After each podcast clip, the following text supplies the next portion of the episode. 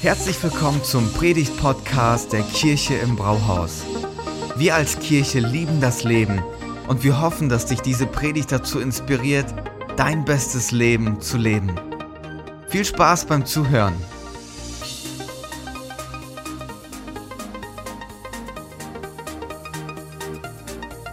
Das neue Thema, das Marvin angesprochen hat, Gerechtigkeit, das womit wir unsere Themenreihe beenden, ist total spannend, weil wir ja in den letzten Wochen uns gute, gute Fragen gestellt haben, die sich um uns gedreht haben. Wie habe ich einen Sinn im Leben, der mich erfüllt? Oder wie ist es mit Glück im Leben? Und dann war in der letzten Woche das Thema Identität. Wie bekomme ich eine feste Identität? Und ähm, die Frage nach der Gerechtigkeit ist eher so ein Blick, der um uns herum geht. Und wir wollen uns heute anschauen, was der christliche Glauben zu genau diesem Thema zu sagen hat. Vorweg noch eine Bemerkung, die, die wichtig ist.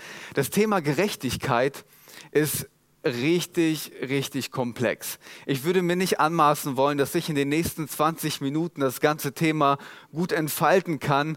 Aber was ich machen möchte, ist, uns ein Grundverständnis zu, ähm, zu eröffnen und dass wir einen Denkanstoß bekommen, wie wir mit diesem ganzen Thema Gerechtigkeit, Ungerechtigkeit umgehen können und was da wichtig ist. Also, du musst heute dranbleiben. Denk mit, Bleib dran und schau, wie du deinen nächsten Schritt gehen kannst. Wir wollen in dieses Thema einsteigen. Okay, es sind Ereignisse wie die von George Floyd. Das ist ein heftiges Bild, ich weiß. Aber letztes Jahr im Mai, 20. Mai oder 25. Mai war das, ähm, war es dieser Amerikaner George Floyd, der bei einer Kontrolle von einem Polizisten zu Boden gedrückt wurde.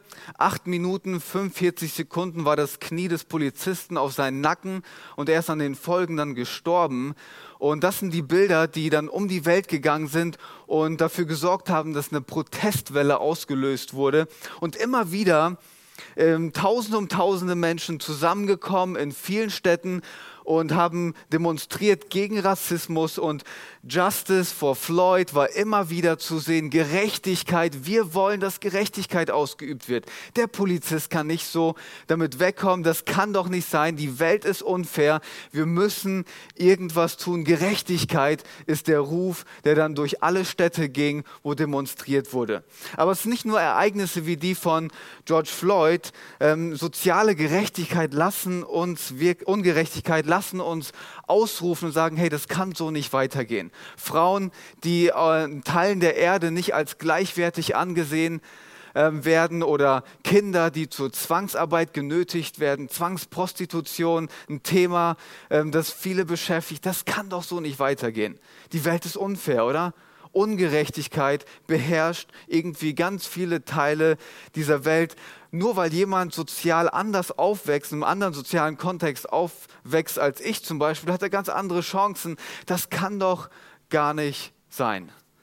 Ungerechtigkeit, das ist schon irgendwie ein ganz heftiges Thema. Warum rufen wir bei solchen Momenten nach Gerechtigkeit? Wir rufen nach Gerechtigkeit, weil wir denken, es gibt bestimmte Rechte, die jeder Mensch hat. Und sobald diese verletzt werden, müsste man eigentlich dafür aufstehen und sagen, hey, da muss jetzt aber jemand mal eingreifen. Und deswegen können wir nicht über Gerechtigkeit sprechen, ohne uns vorher Menschenrechte genau anzuschauen. Menschenrechte, da müssen wir uns mal genauer mit befassen, um, Grund, um, eine Grundlage zu bekommen, um über Gerechtigkeit besser nachdenken zu können. Der Philosoph ähm, Wolterstroff, der beschreibt Menschenrechte als einen Anspruch, den jede Person hat, wenn es zu einer Begegnung mit jemand anders kommt. Bedeutet, ähm, das heißt es, jeder hat das Recht, nicht umgebracht zu werden. Jeder hat das Recht, nicht gefoltert, entführt zu werden. Das ist das Recht, das ich habe. Warum? Einfach, weil man ein Mensch ist. Einfach, weil man ein Mensch ist. Nicht wegen der Abstammung, geschlechtlicher Zugehörigkeit oder charakterlichen Ausprägungen oder weil man so viel für die Welt oder die Wirtschaft getan hat. Das ist alles unabhängig. Diese Rechte bekommt man einzig und allein, weil man ein Mensch ist. Alle haben den gleichen Anteil auf diese Rechte. Vielleicht sagst du jetzt, ja klar, das macht Sinn, das ist, das ist richtig gut, so, so muss das ja auch sein, aber trotzdem reicht das nicht. Wenn wir sagen, das sind die Rechte, die wir haben, müssen wir noch mal einen Schritt weiter gehen und eine ganz entscheidende Frage klären. woher kommen diese Rechte? Woher kommen diese Rechte? Diese Rechte muss man, diese, diese Grundlage der Rechte muss man klären, weil zum Beispiel Religion und ähm, aus oder ich sag mal Religionen, die in der Welt unterwegs sind, ganz oft als Hindernis und auch Feindbild gesehen werden, um diese Menschenrechte durchzusetzen. Man sagt, diese Religionen sind zu fundamentalistisch. Alles ist in, ihren, in ihrer Sicht so eingeengt und das, was sie als Glaubensgrundlage haben, nur das und nichts anderes gilt. Man denkt, Religion sind ein Hindernis, um Menschenrechte durchzusetzen. Aber wie und worin begründet die moderne Welt die Menschenrechte? Ich habe mal ein bisschen gegoogelt und mich reingelesen, ähm, auch bei der UN mich ein bisschen informiert. Die UN zum Beispiel, die zählt einfach nur die Menschenrechte auf. Hier zum Beispiel Artikel 1, alle Menschen sind frei und gleich an Würde und Rechten geboren.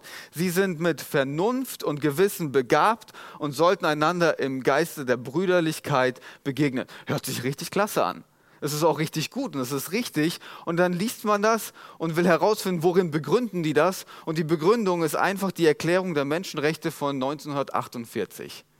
Aber irgendwie reicht es nicht. Für viele sind Menschenrechte da, einfach nur, weil sie offensichtlich sind und weil sie da sind. Menschenrechte gibt es, weil es einfach so ist. Aber ist das wirklich so? Ich versuche da mal einen kurzen Transfer hinzubekommen. Stella und ich sind heute sechs Jahre verheiratet. Hochzeitstag. Und wir sind glücklich verheiratet. Es macht richtig Spaß, mit ihr verheiratet zu sein. Aber ich bin jetzt mal ehrlich mit euch. Wir haben immer wieder richtige Konflikte. Okay? Da muss man diskutieren. Und jetzt nochmal ein bisschen ehrlicher, was ich dann manchmal mache, wenn ich keine Lust auf Diskussion habe. Ich sage dann zu ihr, weißt du, Stella, das ist einfach so. Das ist einfach so. Ich will da jetzt nicht drüber reden, das ist einfach so. Aber woher soll sie wissen, dass es einfach so ist? Ich brauche eine Grundlage, über die man argumentieren kann, wie ich sie vielleicht überzeugen kann, mit der ich ins Gespräch kommen kann. Sie kann ja nicht wissen, dass es einfach so ist. Man braucht etwas, worin man das begründet. Und wenn es um Menschenrechte geht, versucht die moderne und westliche Welt eigentlich genau den gleichen Ansatz und sagt, Menschenrechte ist halt einfach so. Ist einfach so, aber das kann nicht sein. Warum? Ein Schwachpunkt entsteht daraus. Und der Politikwissenschaftler Charles Taylor, ähm, der, der fasst das zusammen. Vor allem entsteht dieser Schwachpunkt, wenn wir versuchen, dann mit diesem Gedanken auf andere Kulturen zuzugehen. Er sagt, für viele in der westlichen Welt fehlt es an einem Verständnis für andere Kulturen. Man denkt, man ist die einzige Kultur und was wir an Verständnis, Werte haben, ist das einzig wahre und richtige. Wir sind das Nonplusultra. So wie wir das machen, müssten es eigentlich alle machen. Und dann sagt er, wenn Menschenrechtsaktivisten mit, mit diesem Gedanken ohne feste Grundlage unterwegs sind, dann laufen sie Gefahr, sagt er, mit den eigenen Rechten, sie versuchen anderen aufzudrängen. Wenn du so unterwegs bist, dann kannst du nicht überzeugen, sagt er. Du kannst einzig und allein zwingen. Du kannst keine Überzeugungskraft ähm, an den Tag legen, das, das hilft alles nichts. Du kannst nur zwingen. Und wenn das nicht hilft, dann benutzt du vielleicht Geld, sagt er, politische Macht. Und wenn alle Stricke reißen, dann wird, wird Militär eingesetzt. Und das ist der Schwachpunkt, den er hier ähm, offensichtlich macht. Und ähm, welche Schäden das am Ende hat, das ist schon ist schon richtig heftig. Man braucht also eine feste Grundlage, mit der man argumentieren kann, überzeugen kann und mit Menschen ins Gespräch kommen kann, wenn es zu Menschenrechten kommt. Jetzt gibt es in der Geschichtsforschung das Ergebnis, dass man sagt, dass eigentlich die Menschenrechte nicht erst mit der Aufklärung kamen, sondern dass im mittelalterlichen Christentum zurückzuführen ist und dass die Menschenrechte dort auf die äh, theologischen Grundlagen der Bibel aufgebaut ist aufgebaut sind. Menschenrechte kommen eigentlich aus der Bibel, soweit kann man das zurückführen und sagen, da kommt es eigentlich her. Und das gibt uns eine Grundlage, um einfach mal erstmal ins Gespräch zu kommen. Und ähm, Wolterstorff, den ich vorhin schon genannt habe, der sagt, wenn, wenn das wirklich so ist, wenn die Bibel die Grundlage für Menschenrechte ist und solange schon die Grundlage dafür ist, dann ist die Bibel und der Glaube an Gott die einzig tragfeste Grundlage, um für die lange Sicht für Menschen das überzeugend zu machen und Rechte zu begründen und dann auch noch überzeugend unterwegs zu sein. Die Bibel als eine feste Grundlage, mit der man Menschenrechte argumentiert. Martin Luther King zum Beispiel, das war einer, der mit dieser Grundlage unterwegs war. Er hat sich für die Rechte der Menschen eingesetzt ähm, in Amerika, die aufgrund ihrer Herkunft und Hautfarbe diskriminiert wurden. Und für ihn war Ausgrenzung nicht einfach nur unangenehm, fühlt sich nicht so gut an. Für ihn war Ausgrenzung und Diskriminierung Sünde.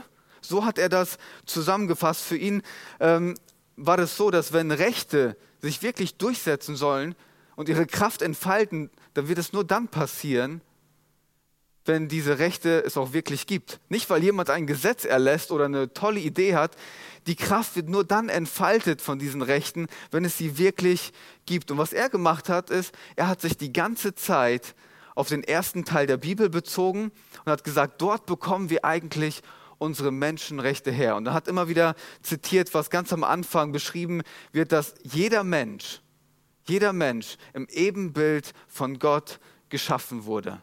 Dass Gott sich Gedanken gemacht hat um jeden Einzelnen und dass dort der Ursprung unserer Menschenrechte zu klären ist. Jeder ist einzigartig im Bilde Gottes geschaffen und er verleiht Menschen Wert, Recht und Würde.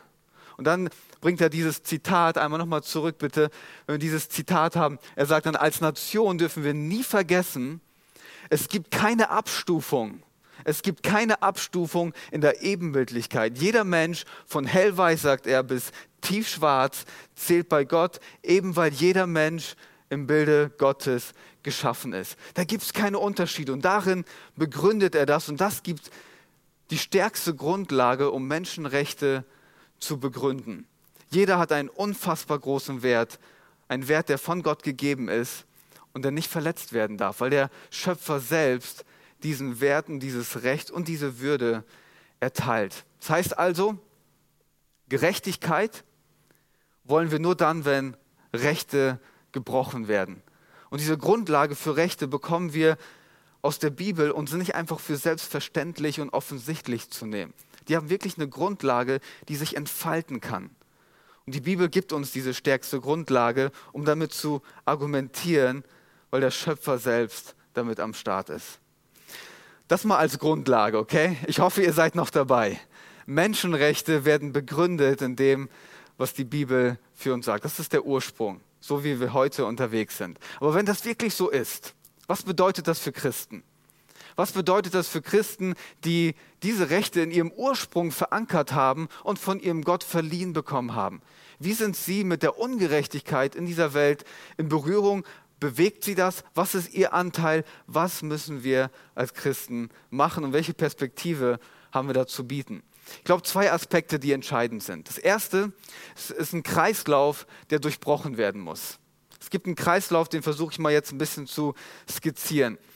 Ungerechtigkeit in dieser Welt ist nicht eine Folge von Systemen oder falschen Systemen oder Strukturen. Es ist eine Folge von einem ungerechten Herzen. Das ist, wo es beginnt. Ich kann euch gar nicht sagen, wie oft ich Stella schon ungerecht behandelt habe. Ich kann auch nicht sagen, wie oft ich meinen Sohn Leo ungerecht behandeln werde. Es beginnt immer bei mir. Jedes Mal, wenn wir lügen, enthalten wir der anderen Person das Recht, die Wahrheit zu wissen. Jedes Mal, wenn wir ein Versprechen brechen, enthalten wir ihnen das Recht, das zu bekommen, was ihnen eigentlich zusteht. Und wir merken, Ungerechtigkeit beginnt ganz persönlich bei mir. Es ist nicht irgendwie so ein weites, großes Thema irgendwo in der Welt. Es beginnt persönlich bei mir. Da beginnt Ungerechtigkeit. Und die Bibel geht sogar noch einen Schritt weiter und sagt, die Messlatte ist viel höher als das, was wir machen. Ungerechtigkeit beginnt bei dem, was wir denken, mit welcher Haltung wir unterwegs sind, weil das, worüber wir nachdenken und mit welcher Haltung wir unterwegs sind, wird sich irgendwann, früher oder später, in unserem Leben sichtbar machen und dadurch auch einen Unterschied, der oft nicht zum Guten ist. Da beginnt alles, in mir und dann um mich herum. Das Resultat unserer Gedanken, Haltungen und dann auch Handlungen ist, dass wir Menschen ungerecht behandeln und sie verletzen. Und da kommt der Kreislauf ins Spiel. Eins steht fest. Verletzte Menschen verletzen Menschen. Enttäuschte Menschen enttäuschen Menschen. Und wenn ich ungerecht behandelt werde, dann ist mein eigentlicher und natürlicher Reflex nicht so, dass ich sage, ach komm doch in meine Arme, ich vergebe dir und es ist alles gut. Mein natürlicher Reflex ist, ich zahle das mit Ungerechtigkeit heim. Ich will jetzt nicht großzügig darauf reagieren. Was ich interessant finde, wenn ich über all das nachdenke, ist, dass wir so, eine, so einen Zwiespalt in uns erleben. Wenn wir die Geschichten von George Floyd und andere Ungerechtigkeit sehen, was wir wollen, ist Gerechtigkeit. Der Polizist, der muss bestraft werden. Die Leute, die zur Zwangsprostitution nötigen, die müssen bestraft werden. Aber wenn es um die Ungerechtigkeit geht, die von mir ausgeht, ganz klein, in meiner Familie, in meinem Umfeld, dann wünschen wir uns Gnade, dann wünschen wir uns Großzügigkeit. Kann man da nicht mal ein Auge zudrücken? diesen Zwiespalt entdecke ich immer wieder in mir und ich weiß nicht, ob es dir auch so geht, aber ich glaube, das ist genau das, was wir in unserem Alltag erleben. und um diesen Kreislauf zu brechen, gibt Gott dieser Welt eine Antwort. Eine Antwort und zwar in Form einer Person, die Gerechtigkeit personifiziert. Gerechtigkeit in Person. Es ist keine Idee oder Idealvorstellung mehr. Gerechtigkeit bekommt einen Namen. Jesus. Jesus lebt das perfekte Leben von seinen Gedanken, von seinen Haltungen, von seinen Handlungen, immer gerecht, immer dem Menschen zugewandt, immer wohlgesonnen. Und in Jesus sehen wir, wie radikal sich Gott mit der Ungerechtigkeit dieser Welt identifiziert. Mit der Armut, mit der, mit der Ausgrenzung, mit der Ausnutzung von Menschen. Jesus wird in eine arme Familie geboren, man beschreibt ihn als den Freund der Sünder, die, die ausgestoßen waren mit denen der Gesellschaft, wo man sagte, nee, mit denen wollen wir nichts zu tun haben. Er wird beschrieben als einer, der mehr Zeit mit denen verbrachte, als mit denen, wo man sagen würde, ja, die sind gut. Und dann am Ende stirbt Jesus einen Tod, der so brutal ist. Er stirbt nackt, er stirbt mittellos. Der Sohn Gottes erlebt, was es bedeutet, ein Justizopfer zu sein. Der Sohn Gottes erlebt, was es bedeutet, einem korrupten System die Stirn zu bieten und dabei draufzugehen? Die Person, die eigentlich von Gerechtigkeit durch und durch geprägt war und die ihn ausgezeichnet hat. Unser Wunsch nach Gnade mit unserer Ungerechtigkeit findet seine Antwort in Jesus und dem, was er am Kreuz für uns getan hat. Christen glauben, dass am Kreuz, dass Jesus alle Ungerechtigkeit auf sich genommen hat. Er trägt die ganze Last und bezahlt damit am Kreuz genau den Preis, den es eigentlich zu bezahlen gilt, aufgrund dieser Ungerechtigkeit. Und an diesem Kreuz bietet Jesus jedem von uns einen Tausch an. Meine Ungerechtigkeit, da wo ich gelogen habe, da wo ich mein Versprechen gebrochen habe, da wo ich ungerecht gedacht habe über eine Person, damit kann ich zum Kreuz gehen. Und das kann ich abgeben. Und der Tausch dafür ist, dass ich die Gerechtigkeit von Jesus bekomme in meinem Herzen und dass ich einen Frieden bekomme, der nur dann entstehen kann, wenn meine Ungerechtigkeit aus dem Herzen kommt, rauskommt. Jesaja ist einer, der im ersten Teil der Bibel über Jesus schreibt, und zwar ähm, in, in der Vorhersehung, in der Zukunft äh, beschreibt er Jesus so: Er sagt, die Strafe liegt auf ihn, also auf Jesus, auf dass wir Frieden hätten. Die Strafe, die unsere Ungerechtigkeit mit sich bringen würde, ist eigentlich der Tod, so beschreibt er das. Aber wir müssen nicht sterben, sondern bekommen diese Gerechtigkeit von Jesus und können Frieden und innere Ruhe in unserem Herzen haben. Der Kreislauf, wie wird er ganz praktisch durchbrochen? Indem wir zugeben, dass wir schwach sind und Ungerechtigkeit in unserem Herzen haben und dass wir jemanden brauchen, der uns aus diesem Schlamassel rausholt. Normalerweise hörst du heute Sätze wie, du schaffst es, komm, sei noch mal ein bisschen besser, du bist gut genug, streng dich noch mal vielleicht ein bisschen an. Aber ein Christ versteht und gibt ganz offen und ehrlich zu, ich schaffe es nicht alleine. Ich habe das Herz eines Unterdrückers. Aber gleichzeitig versteht er, dass er am Kreuz den großzügigsten Ort der Welt findet wo er beschenkt wird mit Gnade und wo es eingetauscht wird und uns jeden Tag neu die Möglichkeit gibt, Frieden in unser Herzen zu bekommen, neu ausgerichtet zu werden und dadurch Menschen anders zu begegnen. Der Kreislauf wird am Kreuz gebrochen. Was für eine tolle Perspektive, oder? Der christliche Glaube gibt uns einen Weg raus aus dieser inneren Gefangenschaft und Ungerechtigkeit. Was für, ein, was für ein toller Weg, der sich da auftut. Aber da bleibt es nicht stehen. Okay, das ist nur der Startpunkt. Der Startpunkt ist, dass wir selber diesen Schritt gehen, aber da kommt noch viel mehr. Der andere Aspekt, der dazu kommt, ist, dass Gott die Welt beginnt zu heilen und Gerechtigkeit zu schaffen, indem er das Herz des Menschen heilt, aber dann wird es Kreise ziehen in unserem Umfeld. Erst muss der Kreislauf gebrochen werden, um neue Kreise in unserer Welt zu ziehen.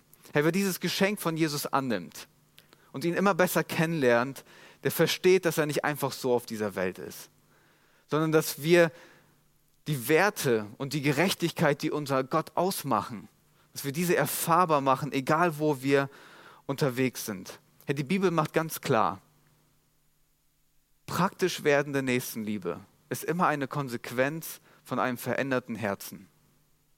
Du kannst kein verändertes Herz haben und dich zurücklegen auf der Couch und sagen, so jetzt ist alles gut. Dieses veränderte Herz, es wird dich dazu bringen, Veränderungen in dein Umfeld zu bringen. Und damit wir verstehen, wie das aussehen kann, müssen wir uns die Eigenschaften unserem Gott kennenlernen und genauer anschauen. Wie wird Gott beschrieben? Anders als alle anderen Religionen, bei denen es um die Guten, um die Schönen, um die Starken, um die sozial Anerkannten geht, hat unser Gott einen ganz anderen Fokuspunkt. Unser Gott wird beschrieben als Vater der Weisen und Anwalt der Witwen. Im Kontext damals als, als derjenige, der sich um die kümmert, die schutzlos sind. Er ist der, der den Geringen aufrichtet und aus dem Staub erhebt. Die Erniedrigten, die nicht so toll angesehen werden, auf die hat er ein Auge geworfen. Andere Stelle beschreibt ihn das so, er erhöht den Armen aus dem Schmutz. Armut lässt ihn nicht kalt. Er hat ein Auge auf die gerichtet, denen es nicht so gut geht. All das bewegt ihn, weil er von seinem ganzen Wesen her gerecht ist. Im fünften Buch Mose, ganz am Anfang der Bibel, wird er so beschrieben, alle seine Wege sind gerecht. Ein Gott der Treue und ohne Falsch, gerecht und aufrichtig ist er. Es entspricht seiner Natur, Gerechtigkeit zu leben und nicht wegzuschauen. Das ist, was unseren Gott ausmacht. Und weil es genau das ist, fordert er seine Leute immer wieder auf, sich für Gerechtigkeit einzusetzen, denen eine Stimme zu geben, die selber keine Stimme haben. In, in Amos 5, 24 fordert er seine Leute auf und sagt, sorgt lieber dafür, dass jeder zu seinem Recht kommt. Jeder soll zu seinem Recht kommen. Was passiert dann? Recht und Gerechtigkeit sollen das Land erfüllen wie ein Strom, der nie austrocknet. Was eine tolle Bildsprache. Damals war das so, dass wenn dieser Strom durch ein Land fließt, dass überall, wo das hinkommt, Leben entsteht, wo das Leben floriert, wo etwas zum Leben neu erwacht. Und genau das ist, was Gerechtigkeit und Recht auslösen soll. Dass Menschen neu zum Leben erwachen. Und wisst ihr, ich bin so stolz und ich bin so froh, dass ich zum, zu der Familie der großen der, der großen Christenheit gehöre. Wenn ich sehe, was so viele im Namen von Jesus in dieser Welt machen, füllt es mich mit Freude und ich weiß, dass ich irgendwo ein Teil davon sein kann. Ich gehöre zu dieser Familie. Ich habe euch mal drei Organisationen mitgebracht, die genau zeigen. World Vision setzen sich ein für Kinderrechte. Unfassbar, was für eine Arbeit sie machen. Millionen von Kindern bekommen eine andere Zukunft, weil sich die Menschen im Namen von Jesus für sie einsetzen. Oder Compassion gegen Kinderarmut, die ermöglichen Kindern auszubrechen aus einer Armut, um eine tolle Zukunft zu haben. Oder hier die Kampagne A21, dass sie sich einsetzen gegen Zwangsprostitution und sozialer Ungerechtigkeit und wollen das abschaffen im 21. Jahrhundert im Namen von Jesus, weil sie sagen, Menschen haben diese Würde. So froh und so stolz dabei zu sein bei so vielen tollen Organisationen, die einen Unterschied machen. Jetzt stellst du dir wahrscheinlich die Frage, die ich mir auch gestellt habe. Was ist jetzt mein Teil in dem Ganzen? Muss ich ähm, irgendwie dabei sein? Muss ich ähm, zur Organisation gehören, dort spenden? Oder sollte ich vielleicht beim nächsten Mal 100 Schuhkartons bei Weihnachten im Schuhkarton packen, um Gerechtigkeit zu üben? Wie ist mein Teil hier in Gifhorn Und wie kann ich das ausleben? Ich hatte es vorhin schon gesagt, es beginnt zunächst bei dir. Weißt du, heute könnte dein Tag sein, wo du Frieden in dein Herzen bekommst. Dass der Friede, den Gott dir geben möchte, dein Herz erfüllt und dich ganz neu ausrichtet. Und mit dieser neuen Ausrichtung kannst du deinen, deinen Alltag auch ganz anders gestalten. Du könntest dir die Frage stellen, wo gibt es Ungerechtigkeit in meiner Familie, die es eigentlich nicht zu tolerieren gilt? Wo habe ich weggeschaut, wo ich eigentlich nicht hätte wegschauen sollen? Wie sieht es in meiner Abteilung aus? Gibt es Leute, die ausgenutzt werden oder ausgegrenzt werden? Wie sieht es in meiner Nachbarschaft aus? Gibt es Leute, die einen anderen sozialen Stand haben und deswegen eine andere Perspektive haben? Einfach ein paar Fragen, die man sich stellen kann. Man könnte es jetzt noch weiterführen, aber Christen verstehen, diese Welt ist nicht so, wie sich unser Gott es sich vorstellt. Gifhorn auch nicht. Aber es beginnt bei jedem Einzelnen von uns. Er gibt uns diese Würde und jedes Mal, wenn diese Würde verletzt wird, schmerzt es das Herz von unserem Gott. Und er bietet uns einen Weg daraus. Und er sagt, ich möchte zuerst bei deinem Herzen anfangen. Und durch dein Herz verändert wird, kannst du Veränderung in diese Welt bringen. Das ist, was ich am Ende machen möchte und dich zu einladen möchte. Vielleicht ist heute dein Tag, wo du Jesus einlädst in dein Herz. Ich werde gleich ein Gebet sprechen und dann hören wir noch ein Lied, das du gebrauchen kannst, um ein bisschen zu reflektieren. Aber wie wärst du, nutzt diese Zeit, um einen Blick in dein Herz zu werfen? Ich weiß, das ist ein mutiger Blick. Ich weiß, was da abgeht, weil ich weiß, was bei mir ganz oft abgeht. Aber wenn ich diesen Schritt nicht wage, kann ich nicht aus diesem Kreislauf ausbrechen. Vielleicht kann es dein Gebet sein, dass ich gleich spreche, dass wir Jesus einladen in unsere Ungerechtigkeit, dass er das wegnimmt und uns wirklich neu ausrichtet. Wir sind da nicht scheinheilig unterwegs, okay? Wir wissen, dass wir fehlbar sind, aber wir wissen, durch wen wir einen Unterschied machen können, nämlich durch den, der uns gerecht gemacht hat. Und das ist Jesus. Wie wärst du, schließt deine Augen jetzt da, wo du bist? Und ich spreche das Gebet. Und wenn es dein Gebet ist, kling dich einfach ein und sag, Gott, das ist auch mein Gebet. Vielen Dank fürs Zuhören. Wenn du eine Frage hast, kannst du uns gerne eine E-Mail an info at kirche-im-brauhaus.de schreiben. Wir geben unser Bestes, um deine Fragen zu beantworten.